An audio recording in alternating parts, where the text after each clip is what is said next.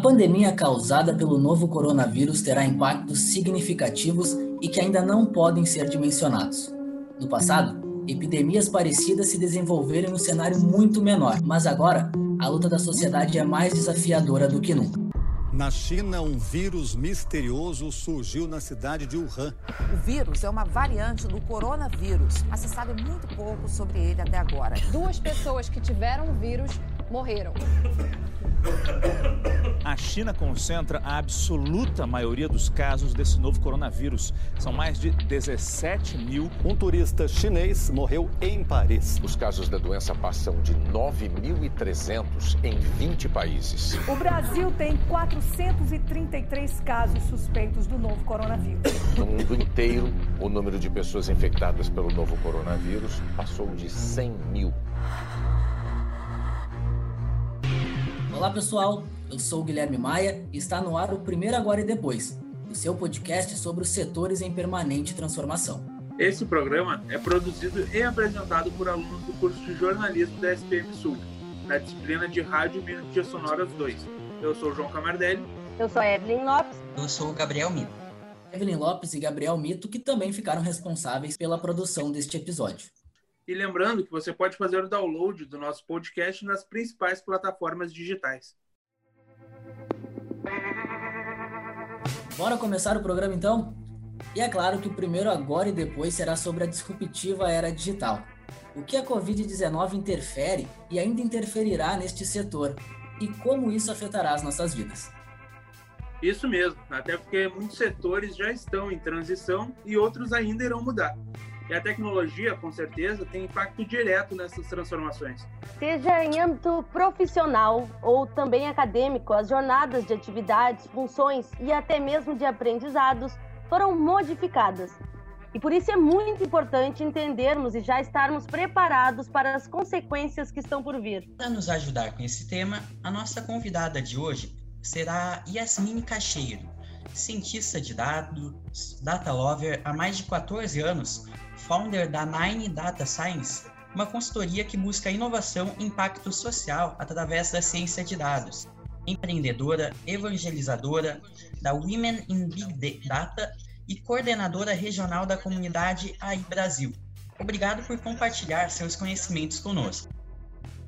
A exigência é a mesma, é a gente que tem que se adequar ao que a empresa está pedindo para você, né? Então eu acho que é até pior, porque você não sabe a hora de parar.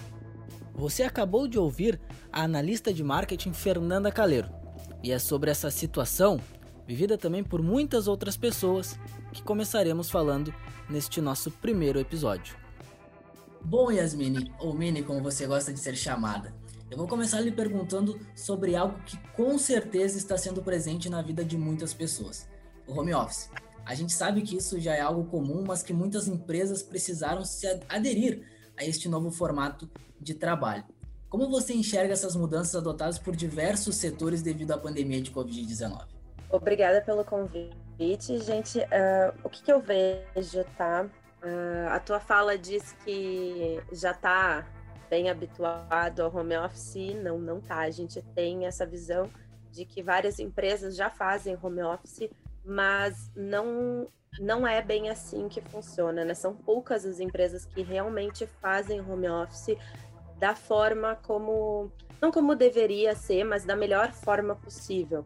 Porque hoje a gente vê algumas empresas que fazem home office durante uma parte só da semana, durante e muitas vezes é a pedido do, seus, eh, dos seus funcionários.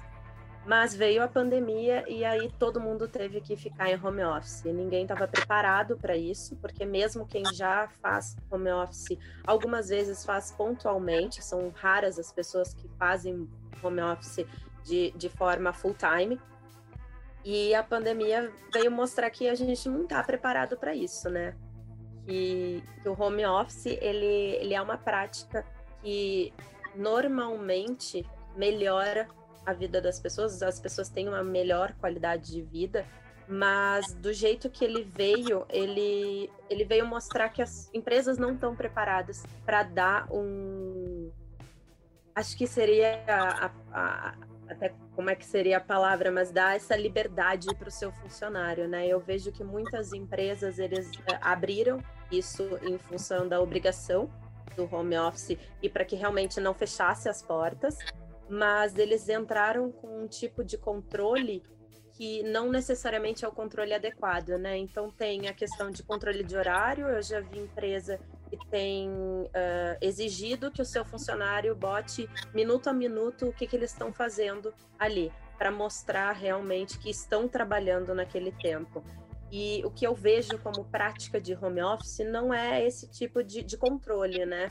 A, prática do home office é para que a pessoa tenha uma, uma determinada liberdade. Ela não vai deixar de entregar o que ela precisa entregar, mas ela vai ter aquele momento em casa. E, e também tem uma outra questão que as empresas, uh, não todas, mas uh, que eu vejo muitas empresas fazendo, é não entendendo a atual situação do que está acontecendo, né? Porque as pessoas estão em casa, mas elas não estão sozinhas, muita, muito sozinhas muitas vezes. Elas estão com filho, elas estão com marido, então muitas vezes elas não têm um lugar adequado para trabalhar. E aí, quando tu vem com esse controle excessivo, ele acaba prejudicando e não ajudando na qualidade. É, como né, tu comentou que muitas empresas ainda não estavam né, acostumadas com home office e agora foram quase que obrigadas, né, devido a essa pandemia que ninguém espera, né? E aí eu queria saber uh, de que forma que tu enxerga assim que essa nova esse novo modo de trabalhar ele pode afetar né, no, nos trabalhos tradicionais, podemos dizer assim, e até mesmo se tem uh, se surge a possibilidade de talvez umas novas profissões surgirem com esse com essa pandemia já que quando a gente fala né, do futuro do emprego em relação à revolução 4.0 a ideia é sempre de que haverá criação de vagas e funções que ainda não existem. Uh, a questão de, de obrigação do, do home office e uma obrigação da, de todas as empresas a fazer uma transformação digital, ela tá, ela veio para ficar, acredito eu que ela veio para ficar. Essa questão de transformação, né? Porque ele mostra um, um outro patamar que a gente vinha enrolando para não fazer. Que eu vejo de muitas empresas, e inclusive a, a questão da educação como um todo, né? A gente vê muitas uh, faculdades que têm uh, partes que são EAD, mas mesmo assim elas não conseguiram se adaptar rápido o suficiente para esse novo momento. E desculpa, qual era a segunda pergunta? Se tem a possibilidade de talvez surgir novos empregos, novas ocupações, já que né, com, com o futuro do emprego a, relacionado à Revolução 4.0, né, que sempre está mudando e tudo mais. A gente está na indústria 4.0, ou melhor, deveria estar. Algumas empresas estão se encaminhando para isso aí como um todo, né? Não só a parte industrial mesmo, mas a, a parte empresarial como um todo deveria estar na 4.0. A 4.0 ela mostra essa interação muito maior com, com a questão digital. Há sim uma possibilidade gigantesca de surgirem novas uh, funções não digo nem profissões, mas um no, novo. Pode até se dizer certas novas profissões, mas novas funções estão sendo criadas. Então, por que não novas profissões a partir disso, né?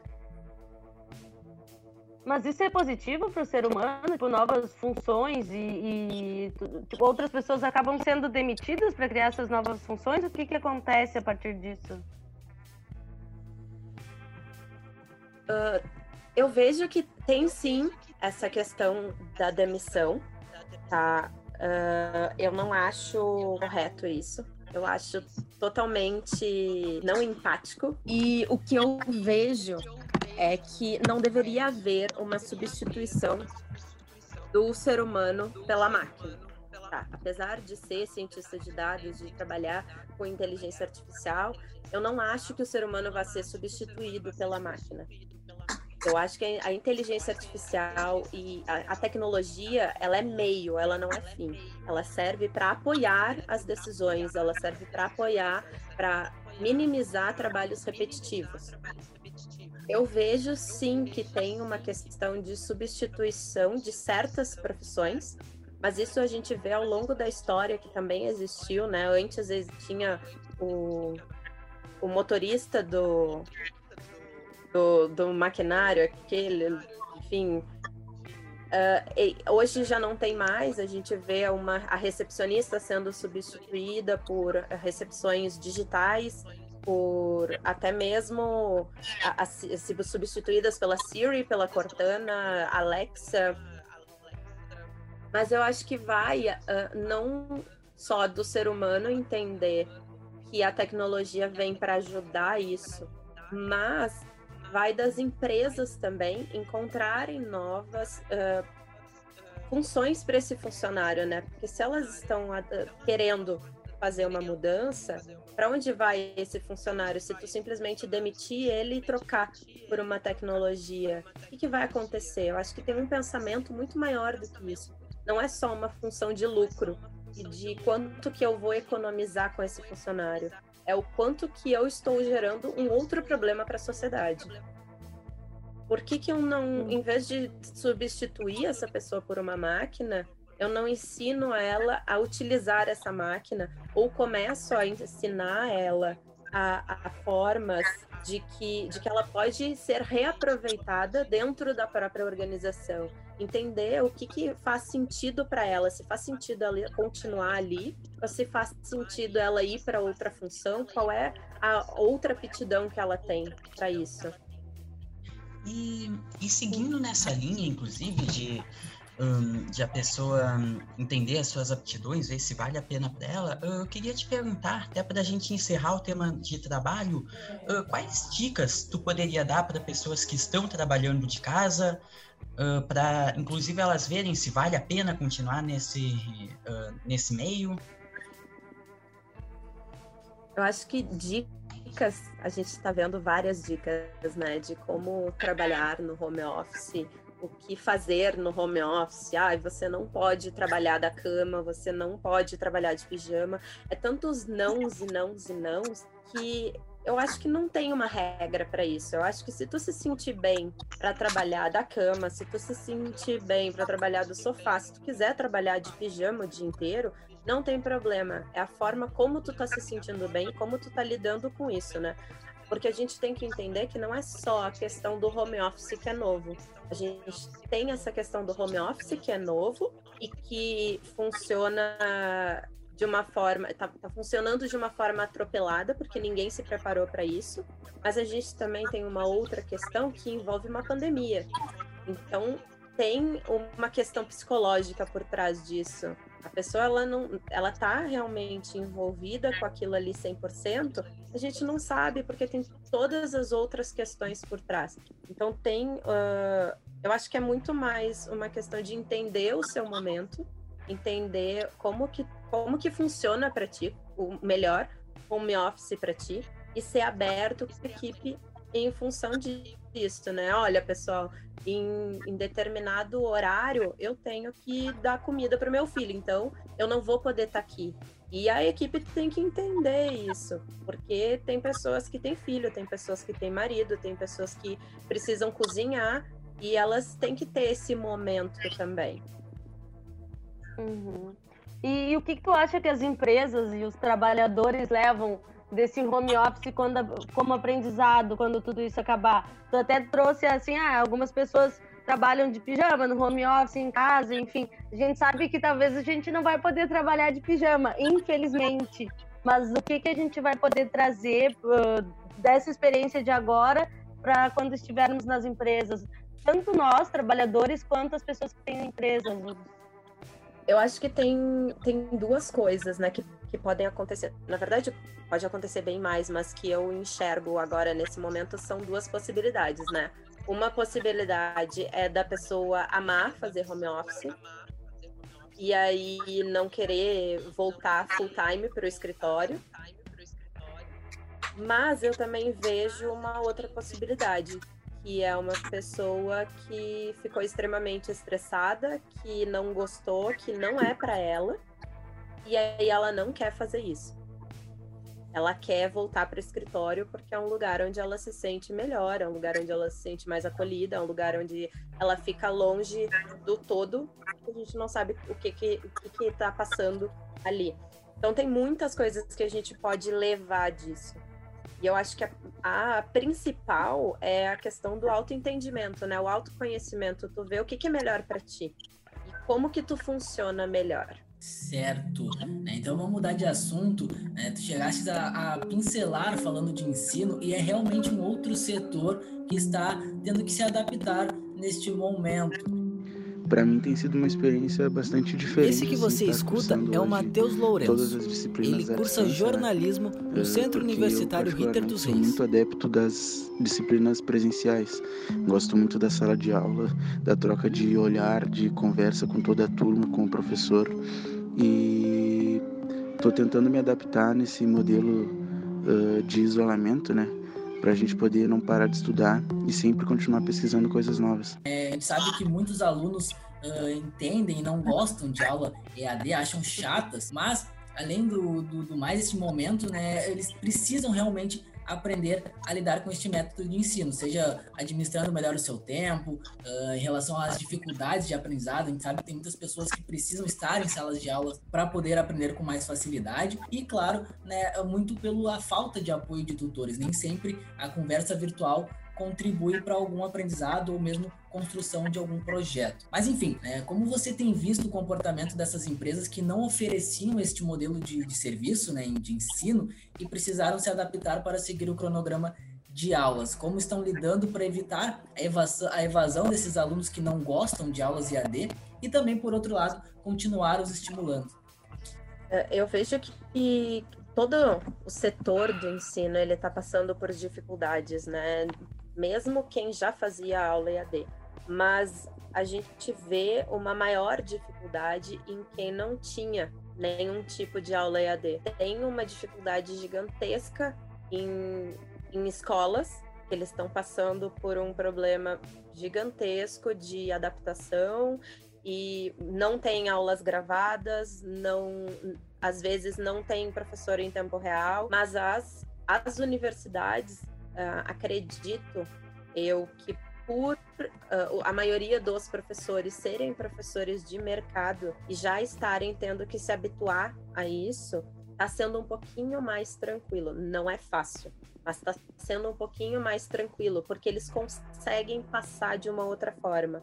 Agora, a principal mudança e o principal desafio é como as escolas estão fazendo isso o, o, ensino como um todo ele vai sofrer muito daqui para frente. Por quê? Porque a gente vê que, que hoje quem está estudando não só em, em, escolas, mas muitos alunos em universidades tem pessoas que não gostam de ter aula EAD e aí tudo bem, essas pessoas podem continuar tendo essa aula presencial, mas tem pessoas que querem as aulas EAD e que antes achavam que não, não seria legal e que agora estão achando ótimo. Por quê? Porque elas podem continuar tendo a aula delas e cozinhar, elas podem fazer outras coisas enquanto estão tendo a aula. E a gente vive nesse mundo VUCA, né? Onde muitas vezes o professor tá ali na frente, tu tá ali naquela aula, mas tu tá pensando que tu podia estar tá cozinhando teu almoço de amanhã, tu tá fazendo outras coisas que tu e muitas vezes tu tá presencialmente, mas tu não tá dentro da aula. Porque a gente vê que muito de quem está na faculdade hoje é uma geração Z. A geração Z ela é dos anos 2000 para frente, né? Então, quem tá, quem é geração Z já nasceu online. Já nasceu multitarefa.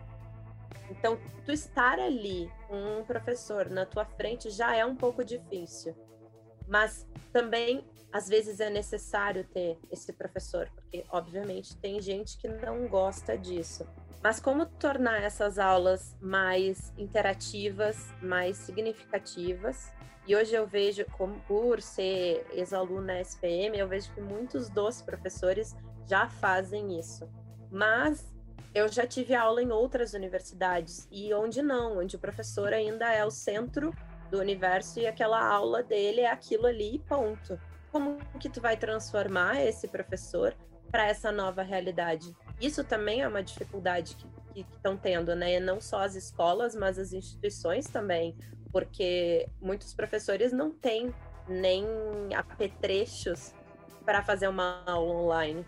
Eles não têm um conhecimento de digital, eles não têm um computador bom o suficiente, ou muitas vezes o computador não funciona a câmera. Então, como que a gente vai se organizar para que a partir de agora as aulas sejam mais interativas? Porque a gente também nem sabe quando que vai poder voltar ao presencial, voltar a ter uma turma de tudo bem que na SPM tem o, o normal das turmas é ter 30 alunos, mas a gente tem outras instituições onde o normal é ter 80, 100. A gente vai poder voltar a ter 80, 100 pessoas dentro de uma sala de aula? A gente não sabe. Então as instituições eles vão precisar fazer isso seguindo exatamente nessa questão, eu queria te perguntar qual que é o papel do professor uh, né, na era digital, nas, na educação por EAD, na educação online. Qual tu acha que é o papel do professor? Eu acho que o papel do professor é essencial. A gente tem um aprendizado pode ser feito, e principalmente quando a gente fala de geração Z, onde já nasceu numa era digital, onde tem acesso a qualquer coisa dentro do YouTube, onde tu tem um interesse, tu vai atrás, papel do professor é trazer esse conteúdo para que a pessoa pergunte, para que a pessoa vá atrás também.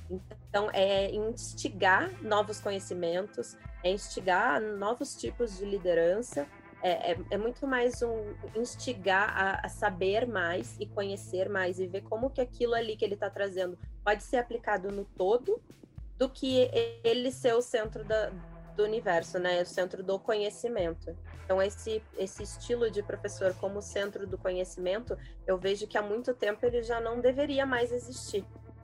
E sim, uma turma, uma turma é extremamente heterogênea. Cada um ali tem os seus conhecimentos, cada um ali tem as suas habilidades, e muitas vezes, é, muitos alunos que estão dentro de uma sala de aula têm muito mais a contribuir do que só aquilo que o professor está trazendo. Mas tu acha que com toda essa função vai aumentar o número de buscas de aula EAD? E tu não acha que isso acaba, sei lá, ocasionando. A gente tem uma coisa de ser muito humano, né? De ter o contato. A gente não vai mais olhar no olho da pessoa, a gente vai faltar alguma coisa de prática. De que forma isso impacta, assim? As pessoas vão procurar e de que forma o não presencial vai começar a nos afetar como humanos. Eu acho que a educação ela pode ser de três modos, tá? Ela pode ser 100% online, ela pode ser 100% presencial, mas ela também pode ser mista. Ela pode ter módulos onde tu tem uma interação online e tu tem uma interação presencial, porque a gente sabe que em determinados pontos da aprendizagem é importante ter essa questão presencial, é importante tu e a interação com outras pessoas. E que o, o online dificultam um pouco. Então, tem determinados papéis dentro de uma aprendizagem, dentro de um ensino, onde tu precisa ter esse maior contato, que é mais fácil de ser transmitido. Quando a gente fala de disrupção, uh, significa né, inovar ou algo, alguém que interrompe o segmento normal. Uh, com a pandemia, como é que tu acha que ela junto com a Revolução 4.0, é, ela pode influenciar no, no ensino. O que, que dá para pensar daqui para frente com questão de estrutura curricular, uh, tempo de aprendizagem, essas coisas? Eu acho que, assim, questões de estrutura curricular, de tempo, tempo de aprendizagem, eu acho que é muito relativo, né? Isso varia muito de, de currículo para currículo, uh, mas eu acho que a, cada vez mais com essa questão de, de revolução, porque a revolução 4.0 ela não é só uma revolução digital, né? Ela tem uma questão ecológica, uma questão humana por trás disso também. Então tem essa parte da, da, da revolução digital, mas por que não dentro dos currículos de, de universidades, dos currículos de até mesmo de escola, né? não entrar muito mais essa parte de uma, humanizada. E isso eu acho que é bem importante, né? Começarem a pensar mais no humano e não só na questão do lucro, a questão do impacto social. Certo. Então, né, já para irmos para a parte final do programa, é, a gente gostaria que tu falasse um pouquinho do que a gente pode esperar né, do futuro, né, mudanças e consequências de uma era digital cada vez mais disruptiva, como a gente já vem falando ao longo do programa, com um período de transição ainda mais grave, né, devido essa pandemia de Covid-19. Eu sei que tu já falou no programa, mas para tranquilizar o restante do, dos ouvintes, os humanos não serão trocados por robôs ou máquinas, né? Pelo menos tu acredita que não. Acredito que não. Até porque o que a gente vê de muitas empresas que substituíram humanos por máquinas, depois viram que não deu certo, né? Porque não é uma substituição que tu tem que fazer. É, é um acréscimo. Faz um acréscimo aquela máquina, aquele trabalho repetitivo que o humano faz, ele vai deixar de fazer e ele vai ter um, um trabalho muito mais criativo, analítico sobre o que a máquina está fazendo. Então eu vejo que a principal mudança que a gente vai ter, além dessa questão de, de uma maior empatia e, e um novo crescimento como ser humano, é pensar muito mais no coletivo, é pensar muito mais ecologicamente e também pensar na questão de não substituição, né? Porque o, ser humano ele não vai ser substituído, é, ou não é essa a ideia, tá? De ser substituído. A ideia é que ele, humanos e máquinas trabalhem juntos para um, algo melhor. Então, é para melhor automatização, para melhor. E o que a gente precisa ver como ser humano, e que eu acho que a pandemia como um todo está nos ensinando, é que a gente precisa ser cada vez mais criativo, inovador, até empreendedor e analítico. E isso é uma coisa que falta muito na gente, né? E a gente pensa que as pessoas são ou, ou elas são exatas ou elas são humanas. E não, todo mundo é tudo. É só uma questão de desenvolvimento. E isso é que gera criatividade, né? Quando tu, tu muda de sai da tua zona de conforto, tu consegue ser muito mais criativo. Tá certo, então eu queria aqui em nome do grupo, né, agradecer a presença da Mini. Eu que agradeço vocês, muito obrigado pelo convite e é muito importante estar aqui falando sobre isso. É isso aí, só complementando o João, foi um baita papo, né, com, com a Mini, né, sobre o impacto da era digital em meio a essa pandemia, mudanças, sugestões. Né, ela nos tranquilizou também que a ideia é que robôs não tirem os nossos lugares, o que é muito importante, enfim, tudo que engloba essa revolução industrial, né, revolução 4.0. está terminando o primeiro episódio do programa Agora e Depois. A produção é dos alunos de jornalismo da SPM e feita de casa, claro. E relembrando a todos que vocês podem fazer o download do nosso podcast nas principais plataformas digitais. Mas antes de encerrarmos, eu queria pedir para o Guilherme falar um pouco sobre o que ele achou do programa e já aproveitar para pedir um spoiler né, sobre a próxima edição. É, sobrou para mim, mas vamos lá. O que fica é incerteza e adaptação em meio a toda essa mudança que está ocorrendo. A gente, eu digo quem mais estuda e explora esse, esse lado, claro, já vinha falando há algum tempo sobre a Revolução 4.0, a quarta Revolução Industrial, como vocês preferirem chamar, e que a gente já deveria estar, como a própria Mini comentou, mas que ainda não estamos tão inseridos a ela. Né? E essa tecnologia vem tomando cada vez mais força nos últimos anos. Mas aí surge uma pandemia inesperada né? e faz com que esse movimento de aprendizado e ajuste precise ser ainda mais rápido tais como os exemplos que foram citados no programa de hoje, de um momento em que muitas profissões estão aderindo ao home office e que escolas, cursos e faculdades tiveram que seguir as aulas em EAD para que o semestre fosse mantido mais dentro da normalidade possível. Então é preciso aproveitar esse período de experiência do qual estamos passando e se preparar para um futuro ainda mais tecnológico que nos espera. Fica a dica aí então, pessoal. Já quanto ao spoiler, promete ser um pouquinho mais objetivo. Né? A gente falou de mudanças, soluções e essas mudanças e soluções que só foram possíveis devido a esse mundo digital em que estamos inseridos. Mas claro que nem tudo e todos são englobados neste aspecto. Então, vocês já pensaram como estão pessoas e empresas que não podem utilizar do meio digital para seguir suas atividades? Como serão mantidas essas rendas e o que fazer em casos assim? Respostas para essas perguntas e muito mais você confere no próximo Agora e Depois. Até lá! Este episódio utilizou o áudio do jornal O Globo. logo no início do programa.